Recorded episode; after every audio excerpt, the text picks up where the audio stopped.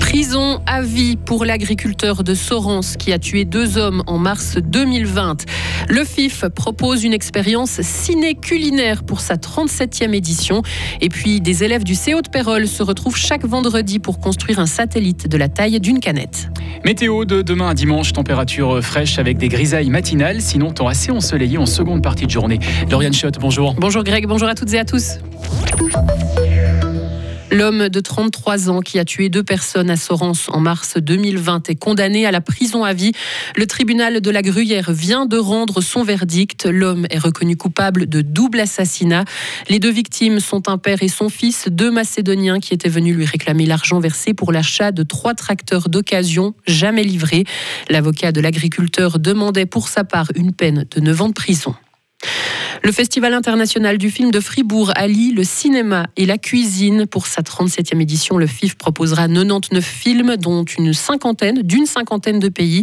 Il travaillera aussi en collaboration avec des restaurants fribourgeois pour les spectateurs, pour qu'ils puissent aussi déguster des plats qui font écho à certains films du programme. Le tout sera à découvrir du 17 au 26 mars prochain. Le festival Texture démarre aujourd'hui à Fribourg. Il s'agissait avant du Salon du livre roman et c'est la deuxième année que l'événement a lieu sous cette forme avec une véritable programmation. Environ 80 écrivains et écrivaines de Suisse romande, mais aussi du Tessin, de Suisse alémanique et d'Europe ont été invités. L'objectif, décloisonner la littérature, laisser la place aux artistes, au spectacle. Mathieu Corpato est le directeur du festival Texture. Il y a un café-librairie qui sera présent pendant l'événement, qui vendra les livres des, artistes invités. Mais le cœur de l'événement, c'est un festival avec des performances scéniques, des concerts, des projections et différentes euh, rencontres de ce type, des tables rondes, des bords de scène. Il y a beaucoup de lectures performatives, des écrivains et des écrivaines qui sont sur scène et qui sont accompagnés de musique, de projections, qui euh, vont lire des extraits de leurs textes, mais peut-être euh, accompagnés d'un ou d'une danseur-danseuse. On a aussi des, performances un peu participatives, des dessins en live. Donc voilà, c'est l'idée vraiment de sortir un tout petit peu du rapport très commercial qu'on peut retrouver dans, beaucoup d'événements de ce type, et puis de rendre vraiment l'artistique au cœur de l'événement. Et le festival Texture dure jusqu'à ce dimanche. Et si vous souhaitez en savoir plus sur ce festival, alors rendez-vous sur Frappe en podcast, puisque Mathieu Corpato était l'invité de Thierry Savary ce matin dans la cafette. À Berne, les rentes AVS et AI ne seront finalement pas adaptées au renchérissement. Le Conseil national a refusé aujourd'hui à une courte majorité de les augmenter de 2,5 à 2,8% Concrètement, les rentiers auraient pu toucher entre 7 et 14 francs de plus par mois en 2023. Mais selon la majorité des élus, cela coûterait trop cher, 418 millions de francs à l'AVS. La fonction publique vaudoise est toujours en grève. Une cinquième journée de mobilisation est prévue aujourd'hui à Lausanne. Les précédentes manifestations avaient réuni entre 3 et 10 000 personnes. Toutes demandent à l'État de revoir l'indexation des salaires.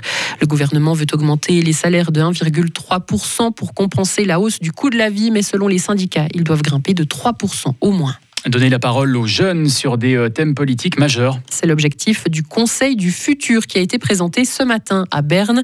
Environ 20 000 jeunes de 16 à 24 ans seront tirés au sort et contactés. Ils pourront voter pour les thèmes qui les préoccupent le plus en cette année d'élection fédérale. Trois réunions de ce Conseil citoyen sont prévues l'automne prochain pour délibérer. La Commission suisse pour l'UNESCO est à l'origine de l'initiative. Elle constate que seuls 37% des jeunes utilisent leurs droits politiques. Mathieu Nicolas, secrétaire général de la Commission commission. Les chiffres l'ont montré aujourd'hui, il y a un constat à tirer, il y a aussi euh, pour nous la dimension du pessimisme des jeunes, et c'est vraiment d'ouvrir ou d'inciter et surtout de donner, donner les outils aux jeunes ou la motivation. En fait, c'est aussi de les motiver, de leur permettre, il y a un espace pour tout le monde, venez, apprenez. Hein. Finalement, c'est aussi un, pour nous, en tout cas en tant que commission suisse pour l'UNESCO, c'est ouvrir un espace d'apprentissage et de courage aussi, parce que c'est pas toujours évident, pour se former à la participation, au débat et avoir une vision aussi, euh, je dirais, euh, éclairée. Je veux dire, sortir un peu des réseaux sociaux et de l'information toute faite. Et voilà, c'est aussi un peu notre objectif. Et pour participer à ce Conseil du futur, il faut avoir entre 16 et 24 ans. Aucun engagement ni connaissance politique ne sont nécessaires. Le marché suisse des jouets recule. Son chiffre d'affaires a baissé de 4% l'an passé à 540 millions de francs. Un recul attendu par l'Association suisse des jouets qui s'explique par la crise énergétique, l'inflation et les incertitudes géopolitiques. Le timbre SMS n'existera bientôt plus. Dès cet été, il sera remplacé par un timbre numérique. Le géant jaune explique que cela ne changera rien pour les clients, si ce n'est qu'ils n'enverront plus de SMS pour recevoir ces 12 chiffres à écrire sur l'enveloppe. Ils devront ouvrir l'application de la Poste. Des élèves de toute la Suisse s'affrontent pour envoyer des euh, petits satellites dans les airs. 16 équipes sont en lice pour la deuxième édition du concours Suisse CanSat, 6 dans le canton de Fribourg.